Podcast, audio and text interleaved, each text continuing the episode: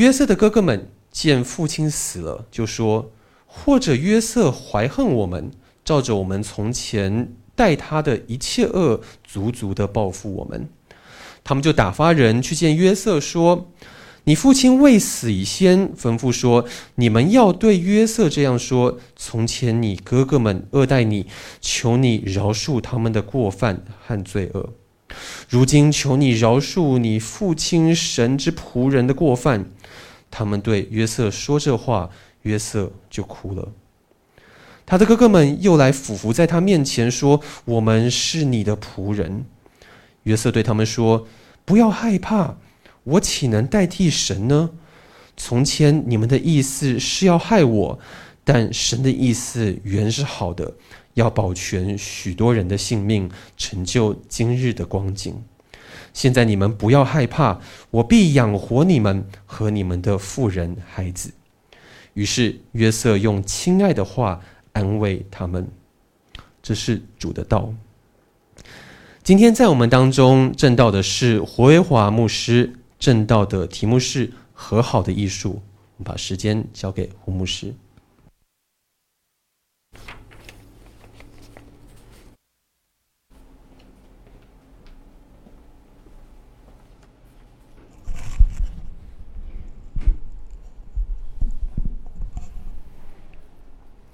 各位弟兄姐妹平安。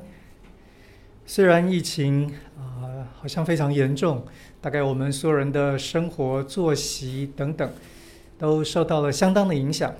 但是我想，越是在这样的时间，我们越是珍惜可以一起敬拜，一起在我们的生活当中分出一些时间来，我们来读圣经，我们来听上帝的话，我们来重新在圣灵里头得力。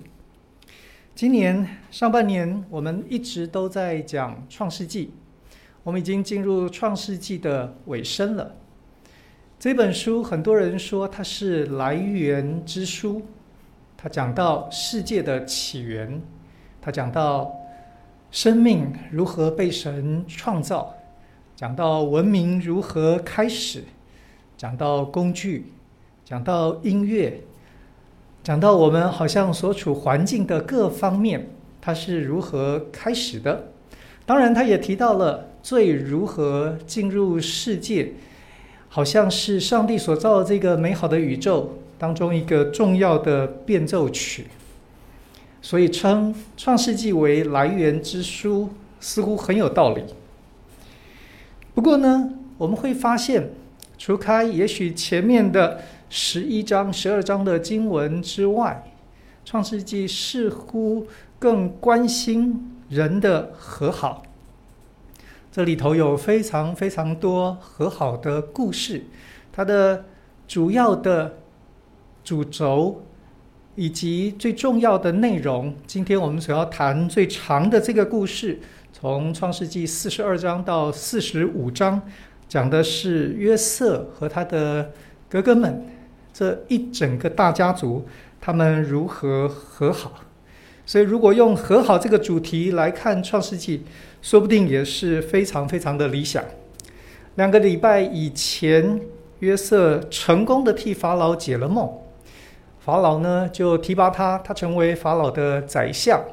当然，他的官职里头最重要的部分是他要能够想出一个好的政策，这是真正的呃超前部署哈，为了。未来的重要的饥荒，当它临到的时候，整个国家可以是在预备好的状况之下来面对。各位可以想象，在前面的七个丰年，对约瑟来说，那应该是他人生当中最好的日子。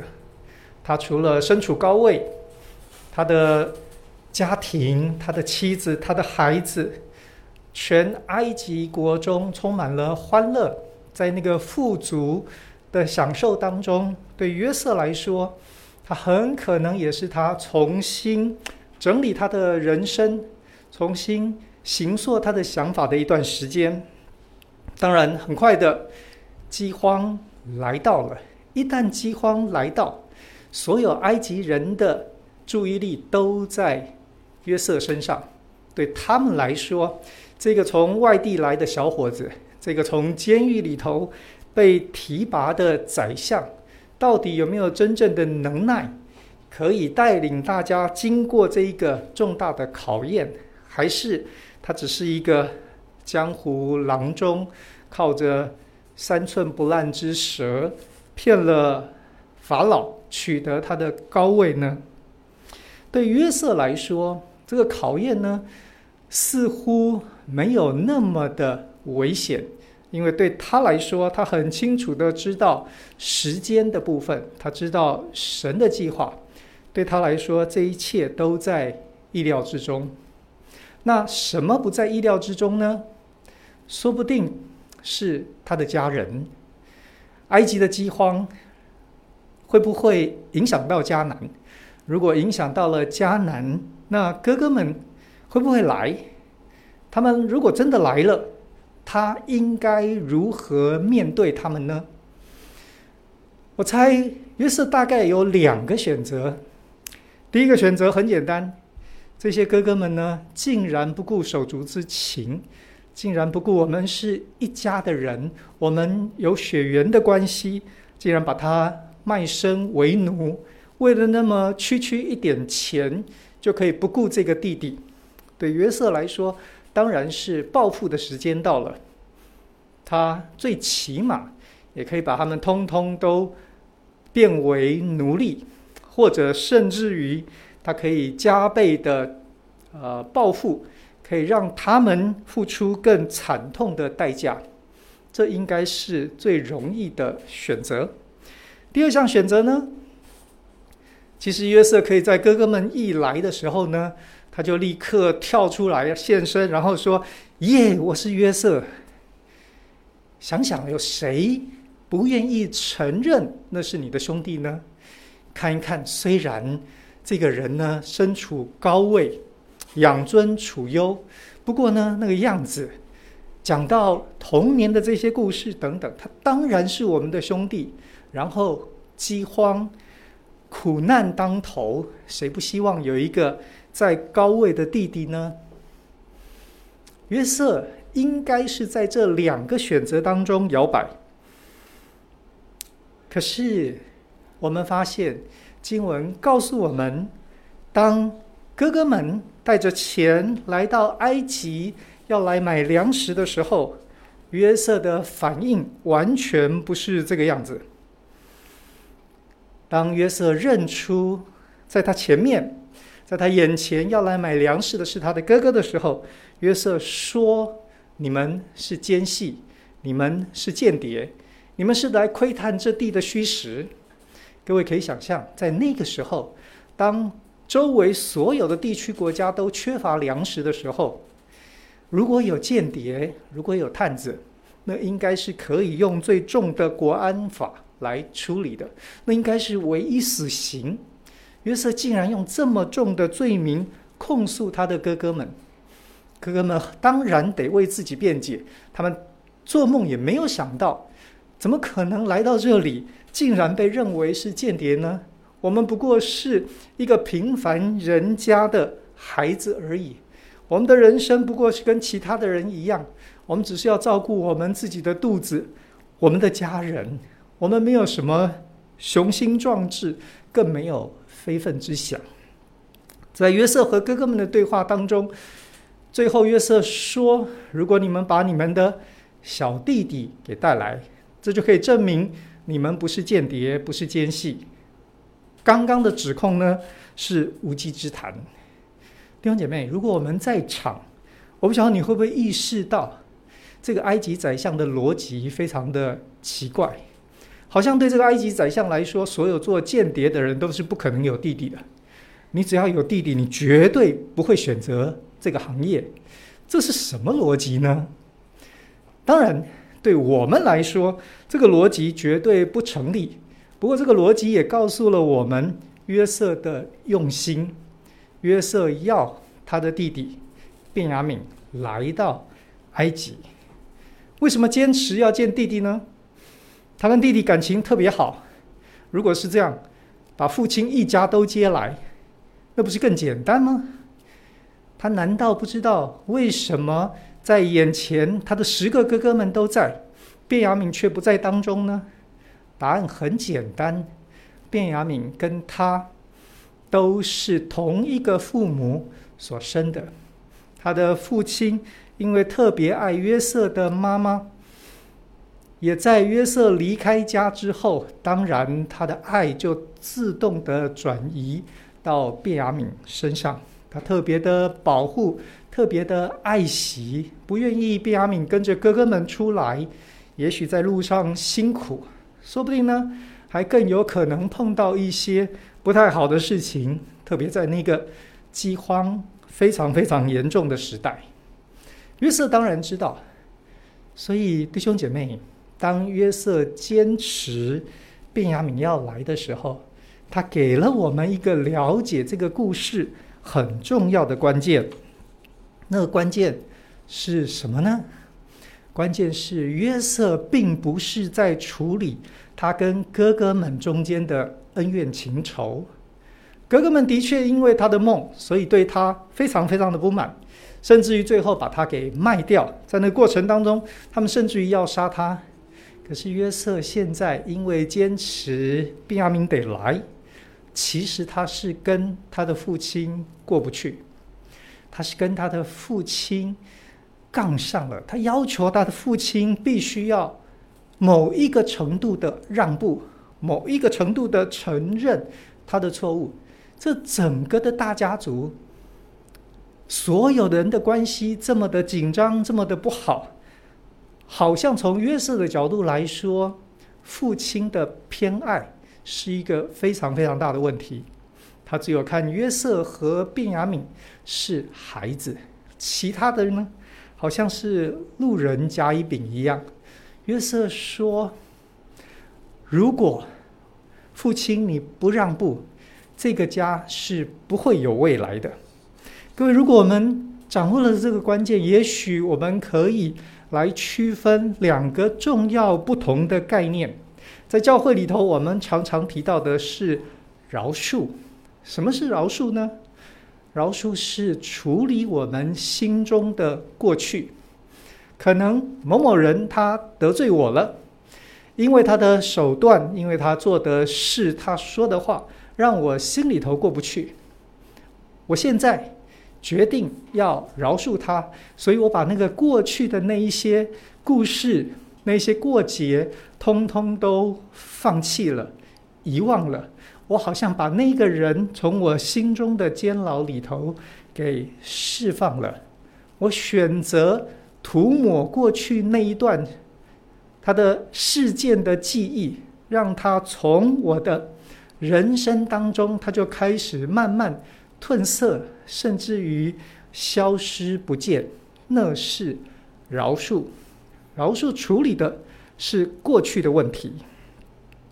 约瑟显然不是在做这件事。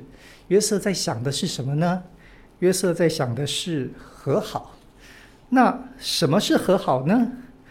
和好处理的跟过去、跟饶恕所注意的过去刚好相反。和好在想的是未来。和好是说。在我把你从我的记忆当中已经涂抹了、消逝了，我现在呢，要再一次的邀请你进到我的人生，在我的未来当中，我们彼此在我们的人生当中有份，那是和好。和好是我们一起看我们的未来。各位，如果要和好，你想一想，我们在碰到饶恕的时候，我们常常都觉得很困难，我们气不过，我们觉得那个伤害很深，所以我们得选择遗忘，选择放弃，选择交付在一个更高的权柄，让神的平安浸泡满足我们的心，所以我们可以跨越出那一步。如果饶恕困难，那和好呢？当然就更难了。难在于要跟我一起走未来的这一个人，他是已经伤害过我的，或者我也曾经对不起他的。那人要怎么和好呢？和好需要有一个基础，这个基础当然它是越稳固越好。什么样子的基础呢？互信的基础，至少我要觉得我可以跟你一起再跨出下一步，再有一个共同点，再有一个共同的生活的经验。我们必须要在那个基础之上找到信任，找到爱，找到承诺。我们愿意用我们的办法。让这个关系呢，是可以有明天，是可以有未来的。如果我们掌握这个关键，也许我们知道为什么约瑟要对他的父亲这么的苛刻了。不过就是拿粮食回来吃。约瑟作为埃及的宰相，谁敢跟他不和好呢？但是约瑟知道那样子的基础太过于薄弱。在任何一件大大小小的事情上面，都有可能造成怀疑、猜忌，这样子的关系太薄弱了。刚刚我们所读的《创世纪》五十章的经文，就是雅各死了以后，你看哥哥们呢，担心的要死，他们怕约瑟之所以还对他们好，是因为父亲还在世。今天父亲走了，那明天呢，很可能约瑟。就换了一副嘴脸，明天他们的人生很可能完全变掉，就是因为人心这么的不安，就是因为人心这么的小性怀疑，所以从饶恕到和好那个基础，如果可以越稳固，他就比较可能让那个和好可以真正长久。所以约瑟要做什么呢？他告诉他的父亲：“除非你愿意承认，其他的孩子也是你的孩子，在大家都没有粮食吃的情况之下，今天环境让你必须要让便雅悯和哥们哥哥们一起到埃及。除非你愿意放手，不然呢，这个家没有明天，这个家只有死亡。”约瑟逼得他的父亲没有办法。最后只好放弃约瑟。他说：“这都是我的家人。如果为了全家人的生存，我如果真的会失去便雅悯，就失去了吧。”听起来是很可怜的一个老人家，好像他的哀鸣。但是我相信，对约瑟其他的哥哥们、雅各其他的孩子们来说，那一段话听在心里头，说不定他们得到了某一个程度的安慰。那一天，他们发现原来他们也是雅各的儿子。当然，和好如果要建立的是一个稳固的基础，在这个当中有关系的还不是只有雅各而已。约瑟的哥哥们也都做了很糟糕的事情，不是吗？那这个部分又怎么处理呢？约瑟的方法是，那一天当他认出这一些哥哥们之后，他给了条件，是得带病雅敏来，然后他就把这一群哥哥们呢给丢到监牢里头，关他们三天，让他们体会当初他们关他的弟弟的那样子的经验。当哥哥们为了钱把约瑟。就卖给了商队。约瑟今天呢，在送哥哥们回家，让他们去要求父亲把弟弟带来的时候，约瑟是给了他们足够的粮食。但是很有趣的是，约瑟把他们用来买粮食的钱还给了个人。当然，他没有让任何一个哥哥们知道。等到他们在回家的路上，打开他们的皮带，发现钱竟然还在那里。弟兄姐妹，那是约瑟设下的一个考验，仿佛约瑟在问这些哥哥们：你们曾经为了钱不要你们的弟弟，今天你还有机会再拿一笔钱，你也可以不要管另外一个兄弟，你愿不愿意？你愿不愿意？如果你愿意，你就带着这一笔钱，你可以移民摩押。你可以去到其他的国家，你可以重新开始，离开这一个悲情的家庭，你愿意吗？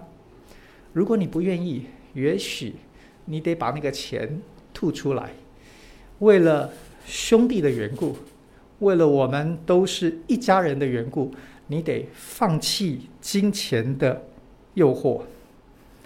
经文告诉我们，哥哥们回到了迦南，父亲一开始挣扎了相当一段的时间，最后不得已，他让毕阿敏跟着哥哥们来到了埃及。当约瑟这一次再接待他们的时候，约瑟做了几件有趣的事。首先，第一件事情是他在自己的家，埃及宰相自己的家里头设宴款待这一批人。对哥哥们来说，到宰相家里头吃饭，这是什么意思呢？我想这些哥哥们一定会觉得，这个埃及宰相实在是个英雄，是条汉子。怎么说呢？当初他控告我们，那个是无的放矢，那个是信口开河，那是胡乱指控。今天呢，我们真的把弟弟带来了，按照他的逻辑，所以我们不是间谍。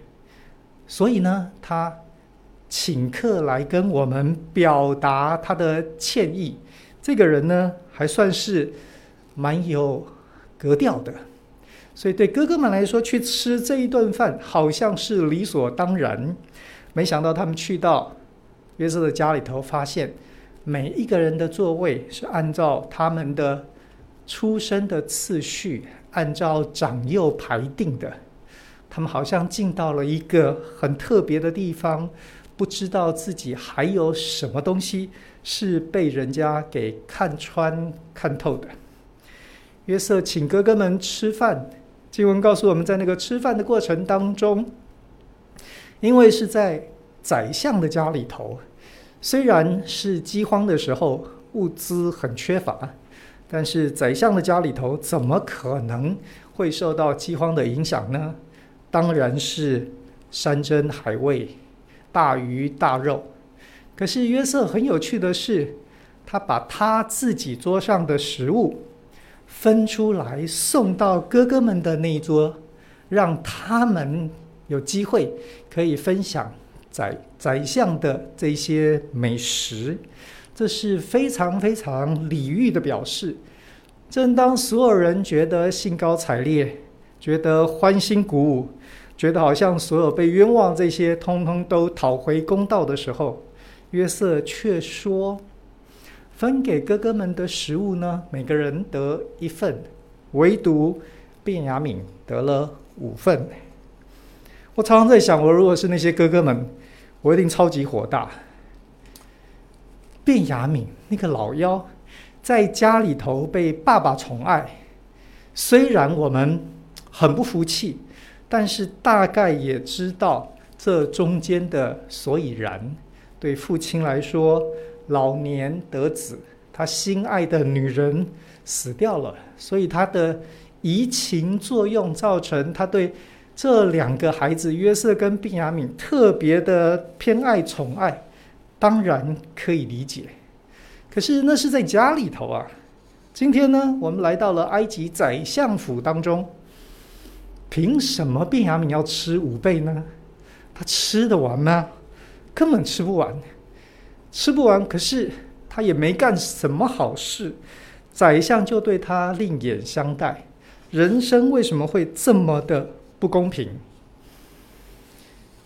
尽管哥哥们心里头可能觉得非常非常的不愉快，不过经文告诉我们，他们那一天在宰相府里头，大家。吃喝非常非常尽兴，根本就是大醉一场。想当然，那是饥荒的时候，难得有机会，所以虽然有一些，也许不是那么理想的状况，不过对于哥哥们来说，难得几回醉，在埃及宰相府里头。可以有这样子啊，人生的遭遇，说不定呢也算值得。经文告诉我们，那一天当他们睡了之后，约瑟做了一些预备跟安排，他把他的银杯藏到便雅敏的口袋里头去了。第二天一早，哥哥们说不定宿醉的问题都还没有解决，就被叫醒，因为宰相府说送客了。他们在迷迷糊糊当中，匆匆忙忙的打包离开了宰相府。约瑟的人很快就来，然后呢，指控他们小偷，他们偷了约瑟的东西。这下还得了？在宰相府中做客，竟然手脚不干净。宰相的人在他们当中搜查之后，很快的就从便雅悯的口袋里头找到了约瑟的银杯。他们全部的人回到约瑟的面前。我猜在那一段路途当中，哥哥们心里头一定非常非常的火大。有一种人，大概呢，就是呃，可能天生就特别的命，特别的贱。被父亲这样子的宠爱，从小到大，在宰相府里头，人家对你这么的慷慨宽厚，这么恩待你，你明明吃也吃不了五倍，就硬是要这样子的礼遇你，结果呢，你还偷人家的东西，你看看，我猜这些哥哥们心中除了对雅各的不满，说不定父亲不要这么偏爱这孩子还有救。大概也有对便雅悯非常非常的愤怒，这个弟弟呢，今天要害死我们全部的人了。没想到约瑟说的是，把便雅悯留下，其他人都回去吧。其他人都回去吧。对约瑟来说，他只要便雅悯付出那个代价，承担他所做的责任。其他的人呢，他非常的慷慨仁慈。他说：“你们都没事，走吧。”各位能走吗？如果他们走，他们回去就得面对一个非常悲伤、痛苦，很可能人生年日无多的老爸，能回去吗？回去好像永远都在这一个不和乐的家庭，彼此互相的陷害、嫉妒。在这样子的咒诅当中，一直不断的生活，要回去吗？可是，你能够选择跳脱离开你的家庭吗？这个时候，经文告诉我们，犹大出来，他对约瑟说：“如果你只需要一个人承担这个责任，在这边做奴隶，那我愿意。”请你看在这个孩子是他父亲心中最爱的人，我的父亲不能够没有这个孩子。这个孩子所做的事情当然非常的糟糕，现在事情也已经发生了，可不可以请求你法外开恩，怜悯我的父亲？我愿意替代这个孩子，他所做的一切，你所加在他身上的刑罚，我都愿意承担。弟兄姐妹，是在这样的时候，约瑟和哥哥们相认，说：“我是约瑟。”约瑟透过这从头到尾的预备和安排，建立了一个基础，是和好的基础。他带哥哥们回到原来他们犯错的地方，是他们为钱卖了弟弟，是他们把弟弟丢在那个。地洞里头，是他们因着兄弟当中有人好像他的命运特别的好，他总是会得到特别好的东西，把我们比下去，让我们有嫉妒之心。各位，约瑟把这一些情境，在整个这一段的故事当中都重现了。约瑟带哥哥们回到每一个场景。让他们重新做不一样的决定，是这样成就了那个基础，是这样，也是在父亲死了以后，哥哥们来到约瑟面前，现在他终于可以真正的安慰他们说：“我看你们是一家的人，你们看我也当如此。”在我。为整个的故事做一个结论之前，我想要先强调一件事。我希望我有很成功的说服每一位弟兄姐妹，饶恕跟和好是不一样的两件事。饶恕处理的是过去，和好是展望未来，是在未来当中看见彼此，看见你我。如果你同意接受我的这个看法，那我要告诉你，我们和神的关系却不是这样。罗马书第五章第一节说：“我们既因信称义，就借着我们的主耶稣基督得与神相和。”我们既因信称义，在因信称义的同时，我们借着我们的主耶稣基督，我们已经与神和好了。神不但饶恕我们的过去，神也要在我们的人生、我们的未来、我们的每一天和我们一起往前走。所以，对神来说，神不是把我们放到一个在我们决志信主之后，放到一个好像呃必须要留校察看。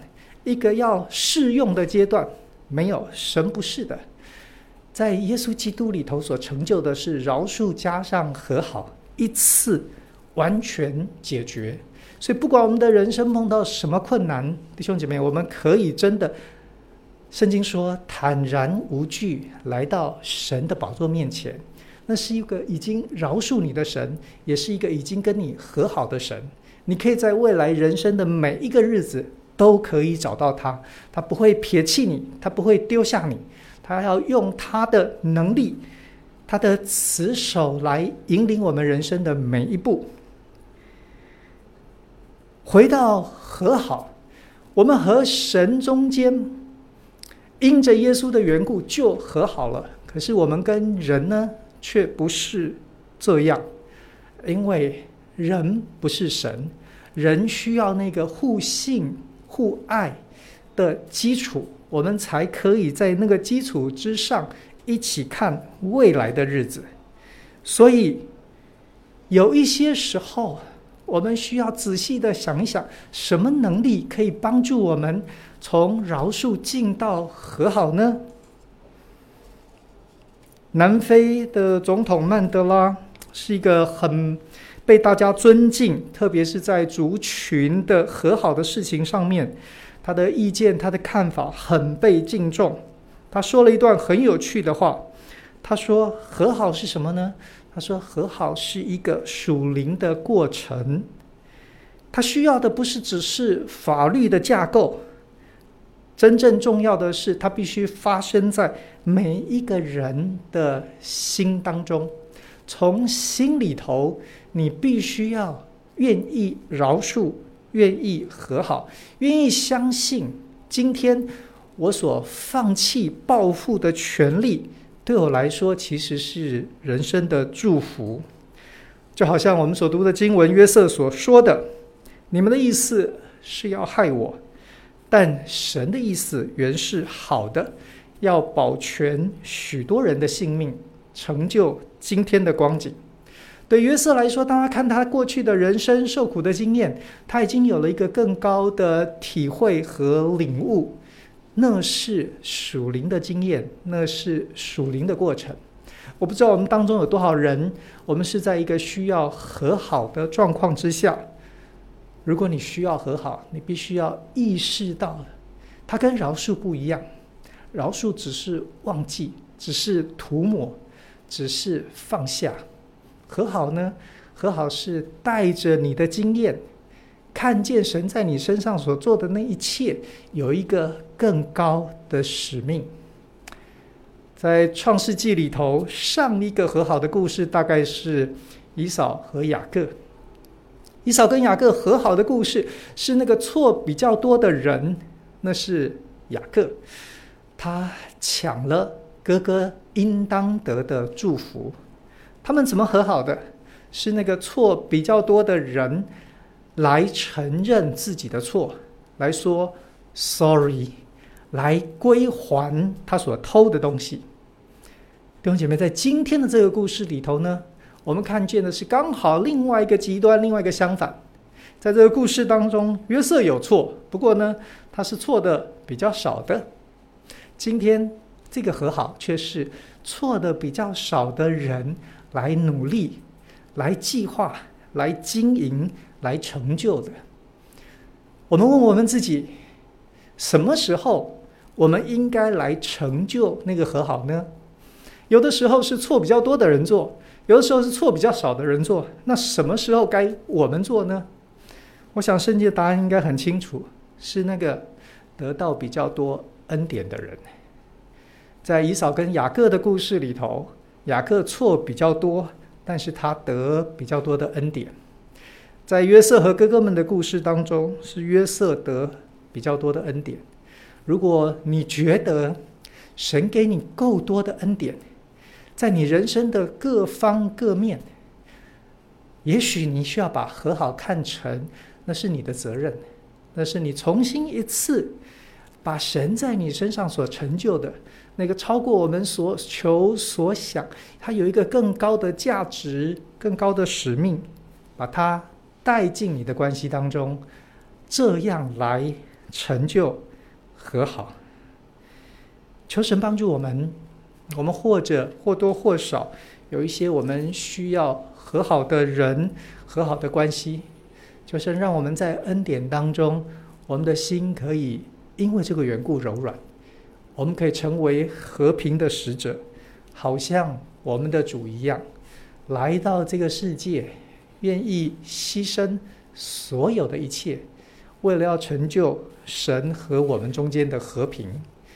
当我们。称我们自己为耶稣基督的门徒，我们愿意效法他，让他的生命在我们的生命当中来掌权做王，我们就可以真正成为和平的使者。我们一起祷告。